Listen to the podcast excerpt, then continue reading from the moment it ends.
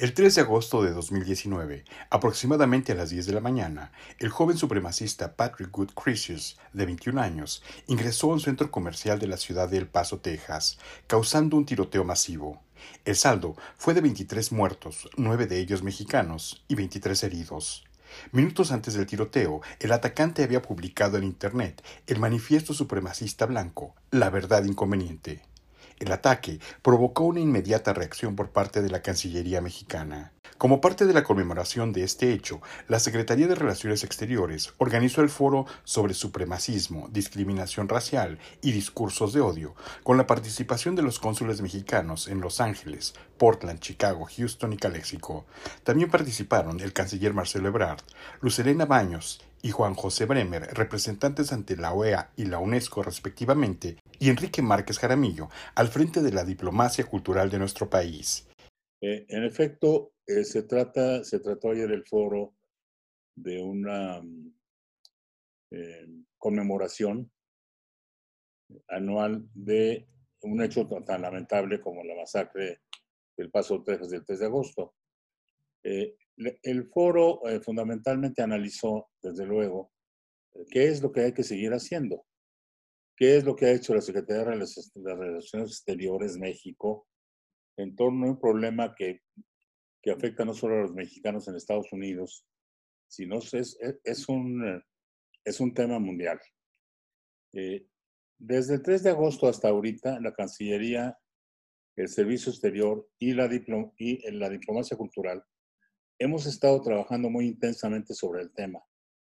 Eh, no solo con declaraciones como eh, como la que se obtuvo de la Organización de Estados Americanos y de la UNESCO en torno de considerar el crimen, la masacre del Paso, como un acto terrorista.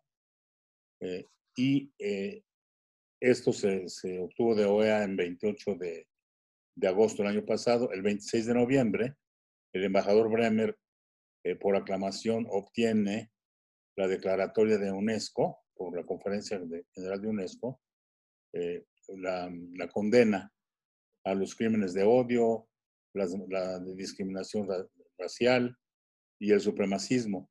Eh, podemos decir que en los foros eh, multilaterales el tema del racismo pues es un tema que se ha venido trabajando desde los años 60.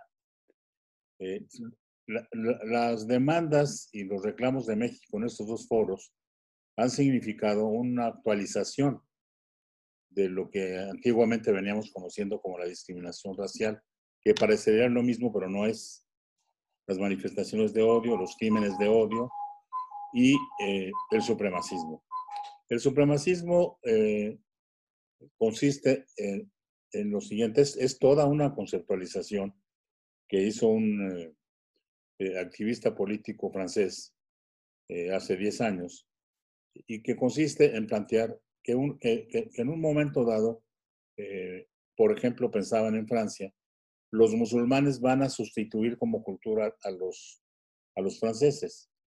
Y en un momento dado, la actualización de la teoría dice que los hispanos o los mexicanos pueden sustituir la cultura blanca sajona en Estados Unidos.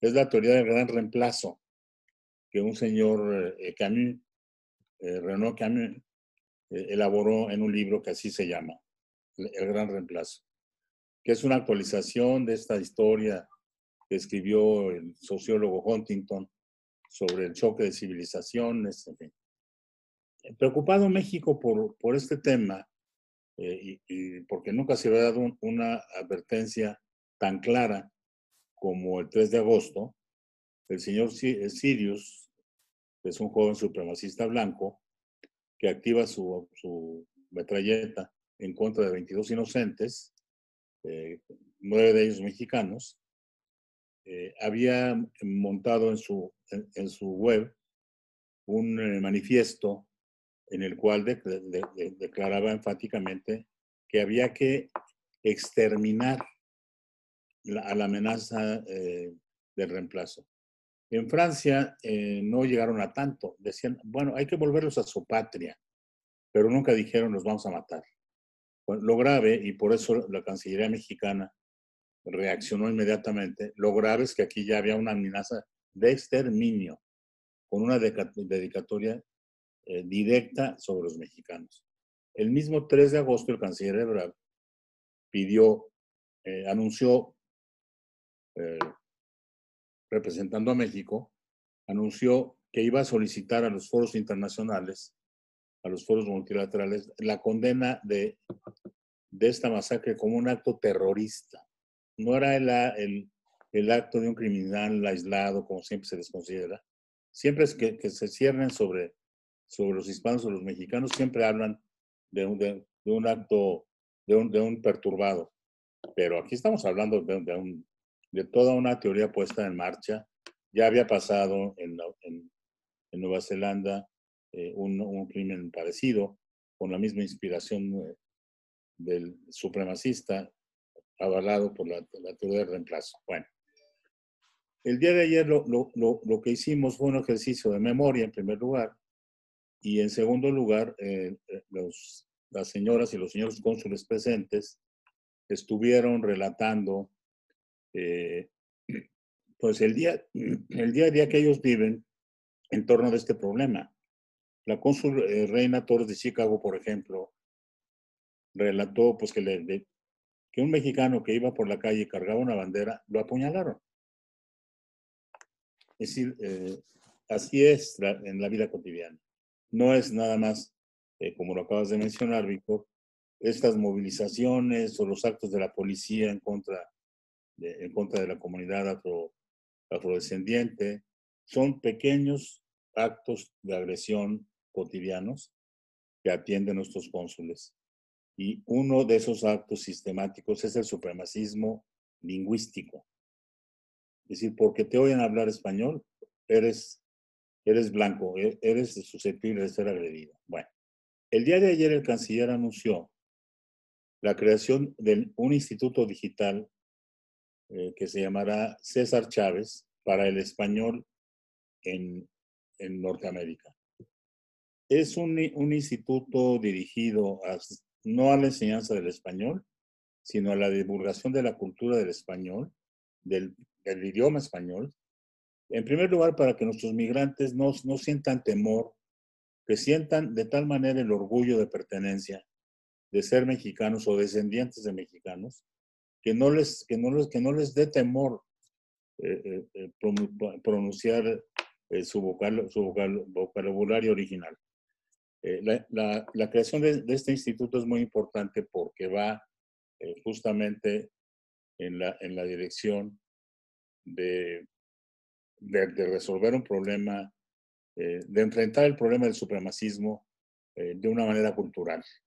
Desde luego no queremos oponer a la comunidad mexicana con la comunidad anglosajona a partir de sus lenguas, no. Eh, queremos que, que, que, los mexicanos, las comunidades mexicanas, eh, tengan tal, tal orgullo por su cultura, por su, eh, por su, por su ascendencia, y aquí estamos hablando de un español que se mezcla, se mezcla Víctor, con, las lenguas originarias.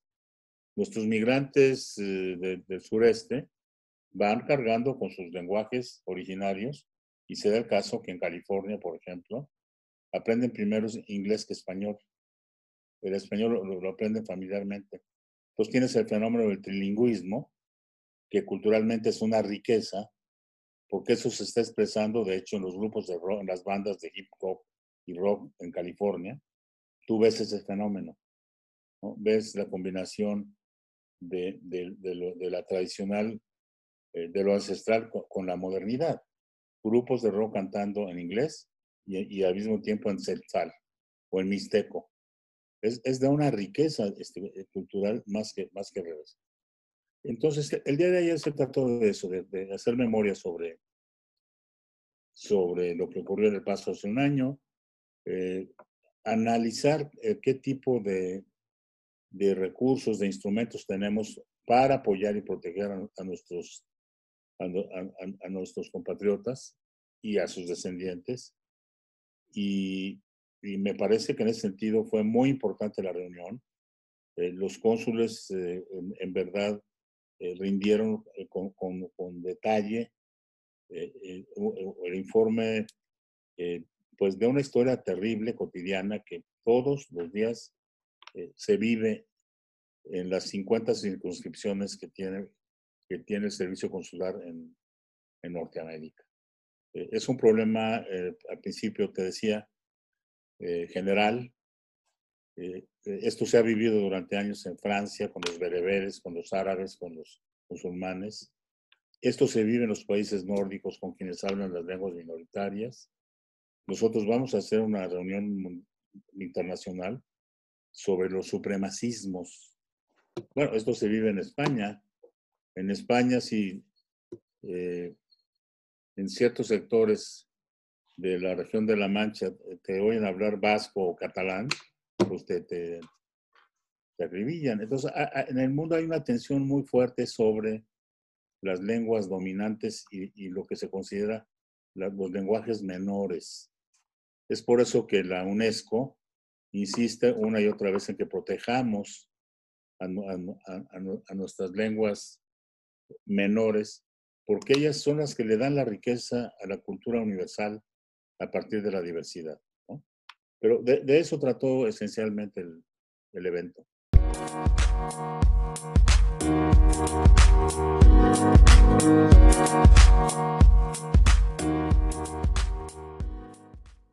Muy bien. Me gustaría también preguntarle hasta qué grado eh, considera usted que los valores republicanos de igualdad, fraternidad, eh, están, eh, libertad, igualdad, fraternidad, están en crisis hoy en día, porque ante esa igualdad se opone hoy en día una realidad globalizada multicultural, multilingüística, por un lado. Por otro lado, también eh, la cuestión de las libertades, que son libertades civiles, pero pocas veces libertades eh, económicas o libertades culturales para el ejercicio de los derechos, no solo en México, sino en el mundo. Y evidentemente la fraternidad, pues eh, creo que no se ve por ningún lado, o al menos no por muchos. Eh, vemos también, por otro lado, eh, como resultado de estas condiciones de cuestionamiento de los tres valores fundamentales del concepto republicano, vemos movimientos, los vimos en 2011 con la primavera árabe, los vimos eh, con el movimiento de los chalecos azules, lo hemos visto en los Estados Unidos con Occupy Wall Street, que nos habla también de un sesgo económico. Eh, ¿Están entonces en crisis los valores de la República? ¿Cómo eh, entonces concebir una, un concepto y sobre todo una praxis un poco más acorde a los tiempos actuales? Mira, yo, yo creo que tienes absoluta razón. Em, en la, crisis de crisis que vivimos, si no se trata de una crisis sanitaria, se trata, se trata de una crisis, la que vive el mundo, del exceso, del exceso en la explotación de la naturaleza, del exceso en la generación de, ganancias exorbitantes e injustas, eh, en detrimento de la salud y del bienestar, del exceso en el consumo, ha sido, yo creo que desde la posguerra, el, siglo en el, que, este, en el que de una manera desbordada el tema del consumo ha llegado a niveles hedonísticos. Eh, es, eh, es una crisis del exceso la que estamos viviendo. ¿Eso cómo lo vamos a frenar? ¿Cómo lo vamos a modificar? Porque es imposible restaurar las condiciones eh, que nos han llevado a esto. Se tiene que reinventar el mundo. ¿Con qué? Pues tú, tú, tú ya diste la clave. Eh, tenemos que tener a, traer a cuento nuevamente. Tú dices valores republicanos. Eh, podríamos decir simplemente que los valores de 1789, los valores que nos vienen de, de la gran revolución francesa, eh, que han ido cobrando distintos perfiles. Por ejemplo, decir hoy derechos humanos ya no nos basta, tuvimos que ir a, concebir el tema del supremacismo para poder actualizar, eh, para estar acorde con lo que está ocurriendo. Ya, ya no basta con la vaguedad de decir medio ambiente, porque, porque lo, que ha ocurrido es que por, como, para la comunidad del explotador de la naturaleza, el hombre se consideró como fuera de la naturaleza. Yo estoy fuera del reino de los animales y las plantas y los ríos, ¿no? Para poder, para, para poder echar mano. Bueno, pues ahora, ahora, ahora ya, eh, por ejemplo, ¿de dónde se usó el, el, tema del medio ambiente. En todo caso, por ejemplo, los ambientalistas en Europa, específicamente en Francia, están hablando de la transición ecológica que siga la pandemia. Entonces nosotros tenemos que, construir un mundo eh, culturalmente. La cultura aquí tiene, tiene, tiene un, un, espacio de acción impresionante. La cultura de ser considerada el adornito, el, el folclorismo que sirve al nacionalismo, o las artes, ¿no? los pianos y los eh, violines. Eh, sé que estoy diciendo algo fuerte, eh, pero la, cultura no, no, es eso en nuestro momento. La cultura es cómo interpretamos la vida y cómo la practicamos bajo qué circunstancias y, principios nos movemos por la vida. Esa es la cultura. Eh, tú planteas, bueno, cómo eh, están en, en, jaque los, los, los, principios que antes unieron, los principios republicanos que antes unieron a la sociedad, sí. Sí, porque eh, al final de cuentas hubo la, la, formulación de nuevos valores. Es decir, el, en, todo este panorama social eh, y cultural del, de, las, de, la segunda, de la segunda posguerra para acá, yo casi diría mucho antes del neoliberalismo, em, empezó a, a, a, darse un gran quiebre cultural en el que estos, los antiguos valores que nos unían, pues, pues, pues ya no son. Ya, no, ya no, no podemos reconocernos en ellos. Eh, bueno, pues entonces habrá que debatir, comenzar a debatir eh, qué es lo que, es lo que nos une. Por ejemplo, eh, el tema de la solidaridad es una nueva manera de, hablar de la fraternidad. ¿no? Eh, pues, podría ser. El tema de, de, la solidaridad es un tema mucho más usual en los movimientos culturales de ahora que lo que era antes.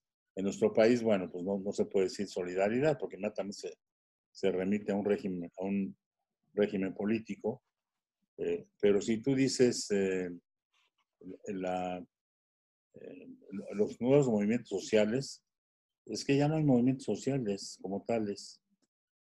hay movimientos culturales. La parte más fuerte de la inconformidad y la movilización está corriendo a cargo de los movimientos culturales, identificados, digamos, con una causa cultural.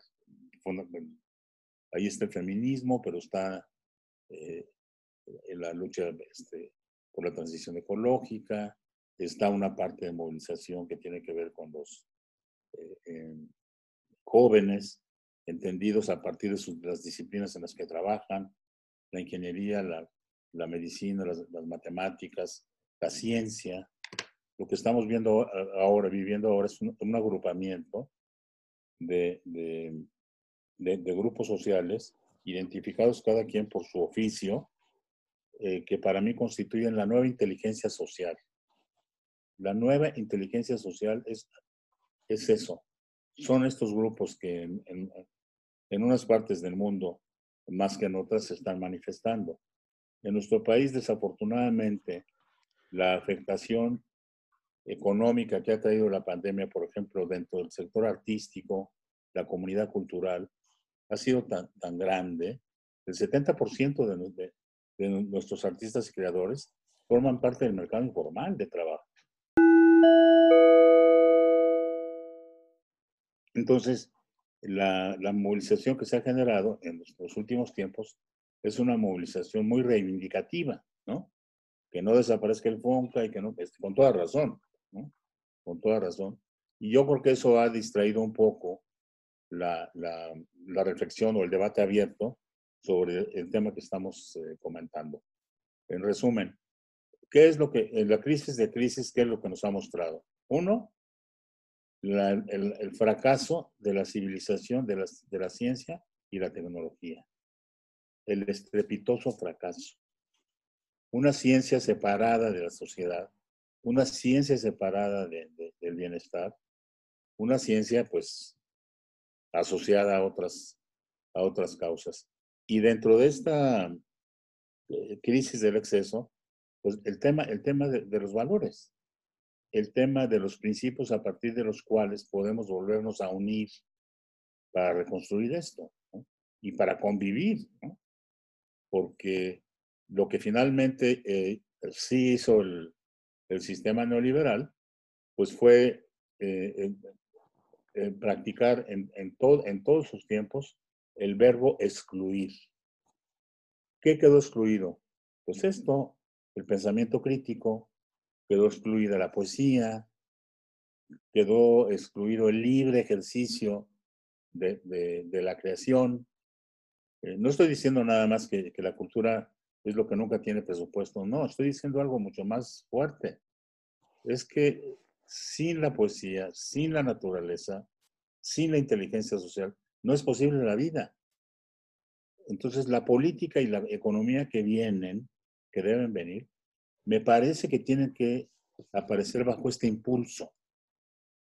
Nosotros en la diplomacia cultural de México estamos eh, pues preocupados por, esto.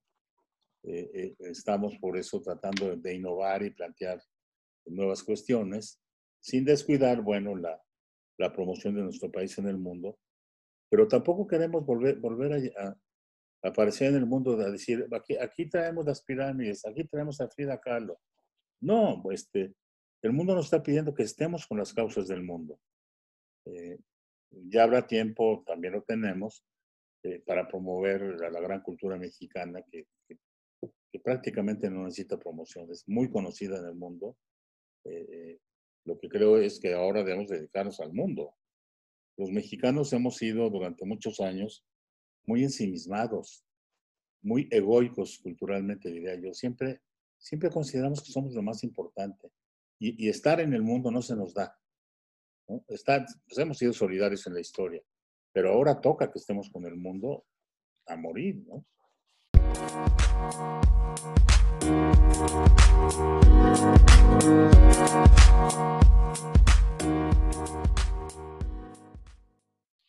Una endogamia cultural nacional, la de México, sí con una gran riqueza, pero con probablemente miras eh, cortas para estar, como usted dice, en el mundo. Me gustaría eh, ahondar un poco en la cuestión del eh, sistema neoliberal y el modelo económico que parece que sometieron primeramente a dos grandes instancias. El Estado, por un lado, un debilitamiento del Estado que se acusa en diversas esferas, no solo en México, sino en otras partes del mundo, eh, una participación cada vez mayor en términos de consumo, eh, incluso simbólico, no solamente material de la iniciativa privada, que a su vez esta sinergia entre un Estado debilitado, una, eh, un gigantismo de la iniciativa privada propiamente de las empresas que no participan, salvo de una estrecha política cultural, con poco compromiso social, me atrevo a decir, y que han sometido por un lado a la ciencia en una tecnociencia y a la cultura de igual manera.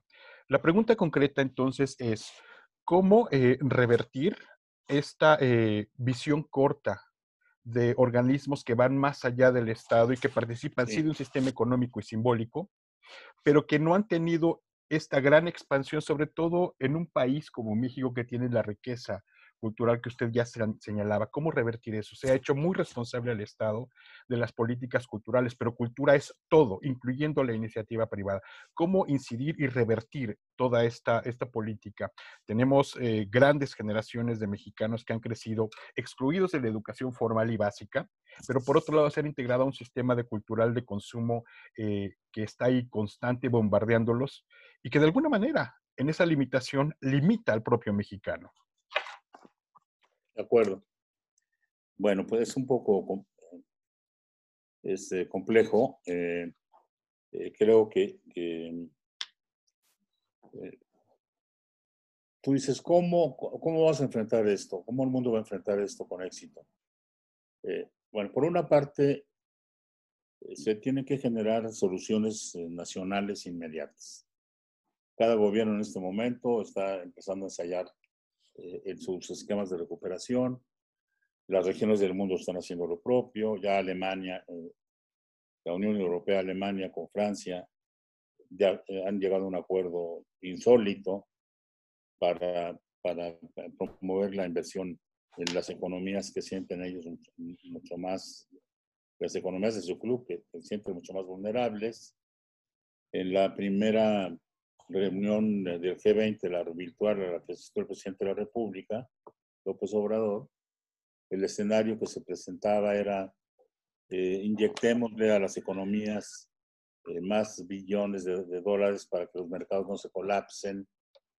Eh, pero bueno, eran las primeras, las primeras medidas. Ahora el problema, em, bueno, sigue, sigue en, en, el mismo estado. Es decir, vamos a pasar de las soluciones nacionales inmediatas a la solución global.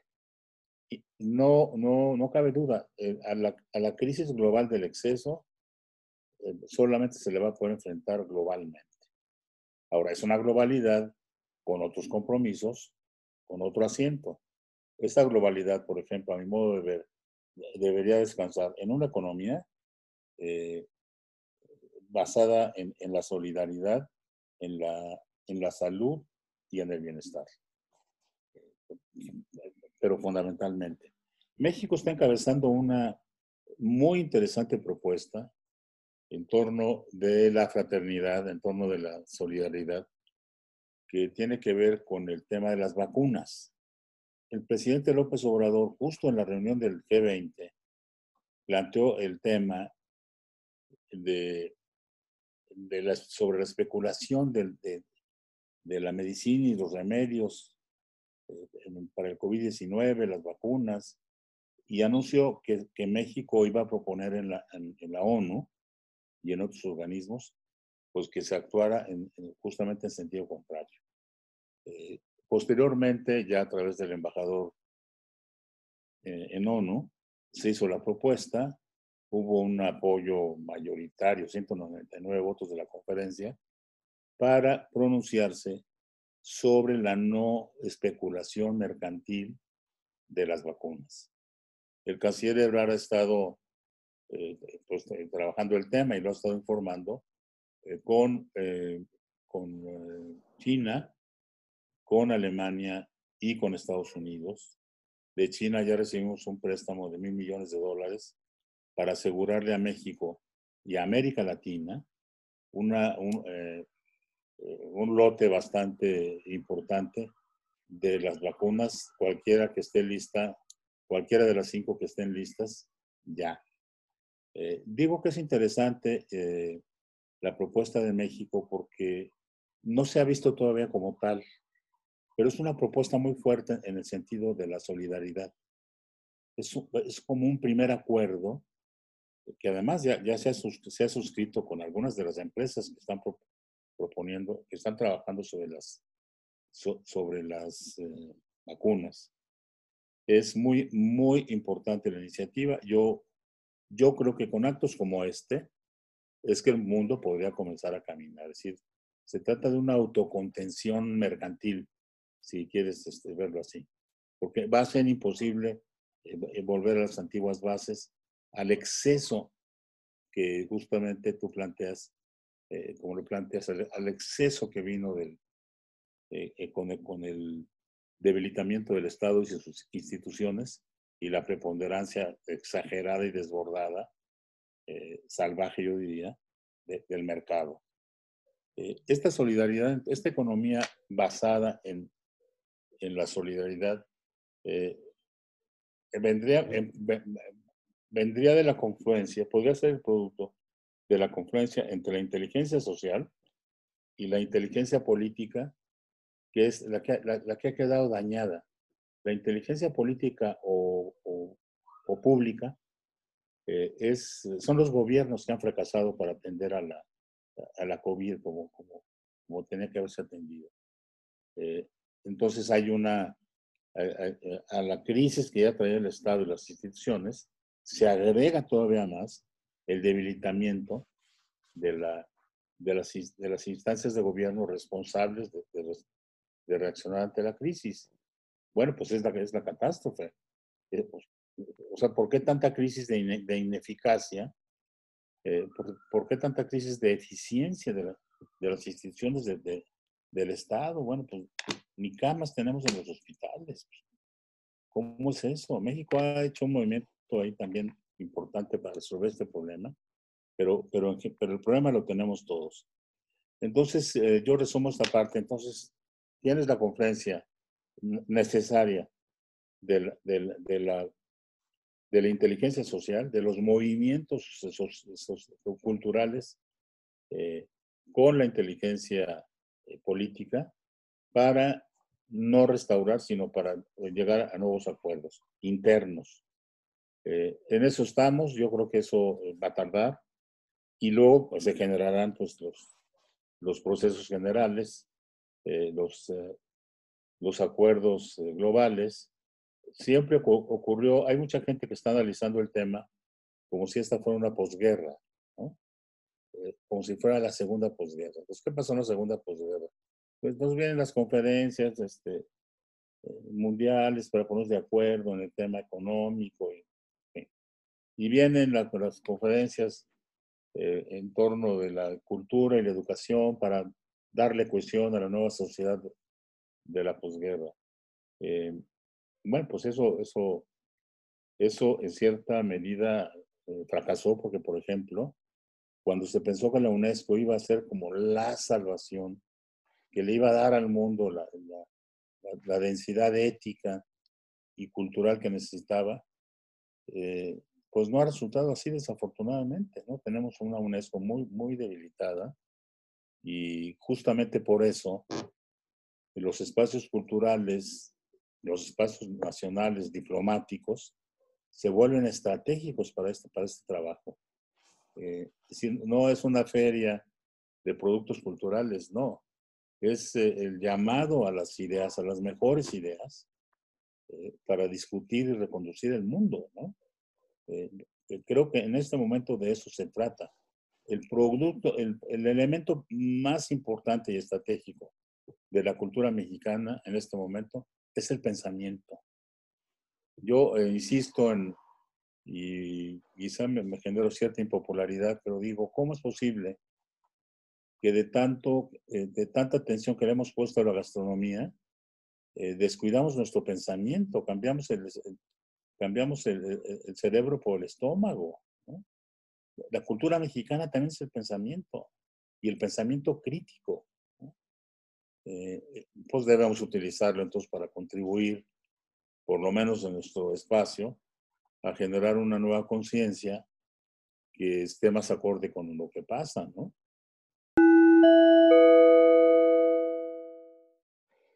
Muy bien. Eh, este foro pues ha puesto la mirada en una lamentable situación eh, en contra de connacionales en los Estados Unidos. Eh, sin embargo, también le, le, pregunto sobre el vínculo, si es que hemos de buscar soluciones de índole regional con el resto de América Latina y con el que tenemos también una pertenencia lingüística. Se ha acusado de que México tradicionalmente ve hacia los Estados Unidos, pero pocas veces ve hacia el sur. es el momento ¿Cómo habría que cambiar esa manera de vincularnos con el resto de Latinoamérica? Muy bien.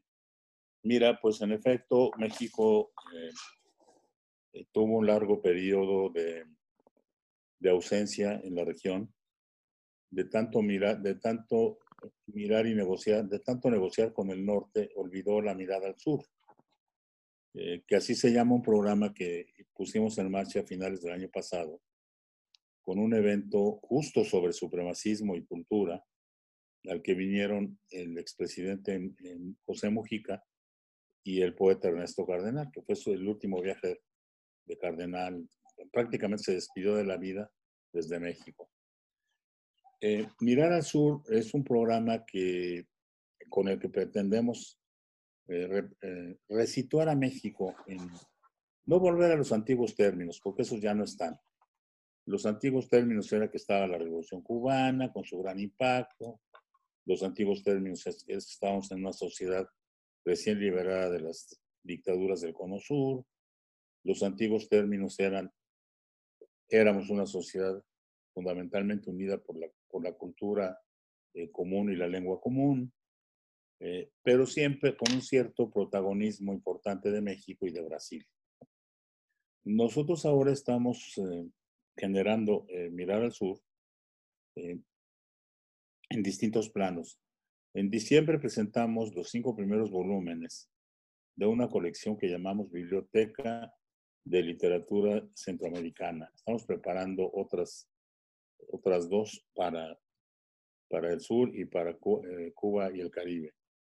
Eh, nuestra propuesta, poco interrumpida por la pandemia, se ha venido a enriquecer porque justo hace ocho días, la propuesta de la Secretaría General Iberoamericana, que es el organismo multilateral que este, este año cumple 30 años, agrupa a los 22 países eh, que, bueno, a 20 de los países que hablamos español y a dos de los países que hablan la lengua portuguesa, ¿no? Portugal y Brasil. Y eh, nos hicieron la propuesta, tuvimos el primer encuentro de diplomacia cultural, el primer encuentro iberoamericano de diplomacia cultural, y tocó a México el privilegio y la responsabilidad de, tener la coordinación durante dos años de, la, de una red iberoamericana de diplomacia cultural. Eh, te digo, hace apenas una semana. Ahorita estamos ya eh, terminando de, elaborar la propuesta de trabajo que surgió del encuentro y seguramente pues este, eh, este espacio le va a permitir a México potenciar todavía más los vínculos que tú estás planteando y potenciarlos en un área que es muy sensible, como es la de la, relación con México, con el mundo lusitano. Nosotros no solo dejamos de tener eh, el vínculo entrañable, histórico que siempre tuvimos eh, por la cultura y, la sociedad eh, con, con, los países en general de América Latina, sino que prácticamente no tenemos ningún vínculo expreso, manifiesto, eh, con Brasil y con Portugal. Yo recuerdo que mi generación, mi generación de poetas, de ensayistas, nos nutrimos mucho de la cultura, bueno, en fin, de, Brasil y de la cultura portuguesa. Mucho. En la música, en la, en la, en la poesía, en la literatura. Los grandes poetas de, de los 60 y 70 Ah, después, bueno, viene la, la historia de Saramago y de, Antonio Lobo Antunes, los grandes narradores de hoy. Eh, eh, y nos parece un poco absurdo que México haya, haya dejado de cultivar esta relación. Es un poco extraño, como, como si le dejáramos todo el espacio a la política y a la relación política entre los países y la cultura tuviera que, agacharse como gatito y sentarse este, para no hacer nada. Eh, estamos elaborando desde, desde la embajada en, Lisboa un, proyecto grande, grande, eh, que vamos a lanzar para el próximo año, que tiene que ver con la reanimación del vínculo cultural con Brasil y con Portugal. Eso en el panorama iberoamericano, pues nos parece que va a ser, puede ser una gran aportación. Pero tienes absoluta razón, pues dejamos eh, perdimos el, el, territorio, ¿no? En México, eh, habiendo sido además el, espacio por el asilo político, el espacio de muchos de los grandes creadores de América Latina, ¿no?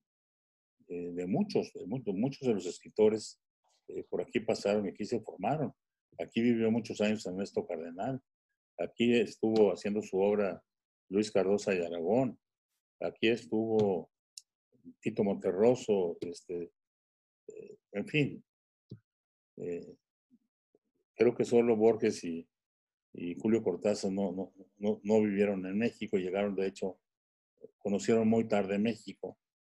Eh, pero sin duda, bueno, el, el, plan de diplomacia cultural que tiene la canciller en este momento, pues este, trae toda esta carga ambiciosa que ojalá podamos eh, podamos concretar con muchas acciones eh, que activen sobre todo a los grupos más de jóvenes, de jóvenes creadores.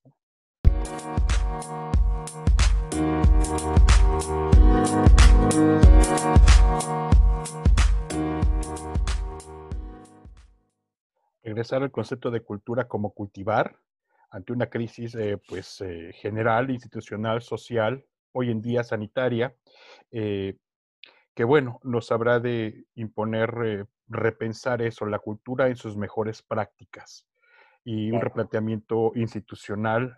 Y precisamente por eso, por último, me gustaría preguntarle, hace unas semanas, eh, comienzo con una anécdota, tuve la oportunidad de platicar con el filósofo eh, alemán Marcus Gabriel, eh, y en el discurrir de la entrevista, él me decía, y después me explicó y desarrolló el concepto de que en Alemania se está llevando a cabo no solo un gran esfuerzo sanitario, sino también filosófico y de reflexión. Usted hablaba del pensamiento como patrimonio y que sin duda lo hay en México, pero no sé usted cómo vea la discusión, sobre todo para eh, niveles filosóficos, a partir de los cuales generar todo este, este patrimonio, concebir al menos, vislumbrar lo que debería ser la cultura eh, en México. ¿Cómo ve? ¿Estamos fuertes? ¿No estamos fuertes?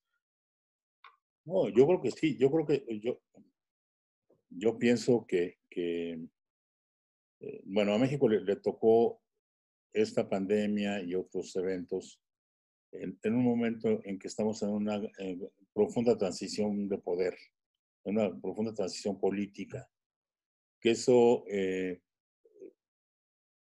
jala las energías hacia ciertos temas eh, muy coyunturales. Eh, no, eh, y, creo que podríamos tener razón si decimos que, por ejemplo, a nivel de la ensayística, no hemos visto em, propuestas de reflexión sobre lo que pasa hoy y lo que tiene que pasar con el mundo. No digo que no haya quien lo está pensando, ¿no? Eh, pero tienes otra circunstancia. Eh, el, el, fluir del debate en México es muy irregular eh, porque el Estado y, lo, la gran tradición del Estado posrevolucionario que todavía creo que está latiendo por ahí, el logro filantrópico del que hablaba Paz, impuso una serie de dinámicas inhibitorias del debate y la expresión del pensamiento. No digo que no haya eh, gente de, alto nivel en México, digo que hay un, sistema de comunicación y de, socialización que, no permite eh, la aparición de este pensamiento crítico, porque siempre lo pensamos desde la Ciudad de México y de los canales tradicionales. Eh, hay tres, cuatro espacios universitarios en el país y no universitarios en donde se está haciendo este, muchísimo. Si tú me dices, este, eso pasó con la literatura, ¿no? La gran literatura mexicana pues, dejó de escribirse eh, aquí, cuando, cuando empezaron a, a descongelarse los, eh, los flujos que impedían que los escritores jóvenes pudieran tener en contacto con las expresiones eh, culturales y los métodos este, más avanzados. Cuando aparece el proyecto de los talleres literarios en México, digamos a mediados de los, de los 70, eh, se eh, da un giro muy importante la literatura mexicana. Entonces, si tú haces el catálogo ahorita de los 10 escritoras y escritores mexicanos más importantes, seis, seis de ellos no están no están aquí y son ajenos a esta historia mm. eh, que todavía no se reconoce. Siempre estamos con el mismo catálogo. Me parece que, que, bueno, que, que, tendríamos que insistir mucho más eh, quienes estamos en, eh, en, la responsabilidad de empujar proyectos culturales.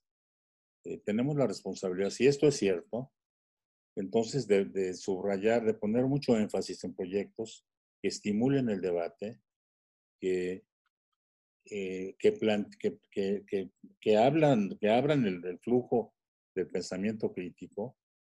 No, no sé si recuerdas una expresión de Octavio Paz, la usé yo por ahí en algún artículo, en donde decía que, que, México era el país de los chingaqueritos, ¿no?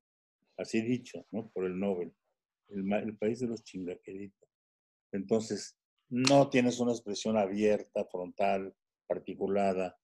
Estás hablando de un, filósofo alemán, eh, incluso hasta los españoles, los coreanos, los franceses, pues están en este momento en, un, en, un periodo muy creativo, eh, muy importante.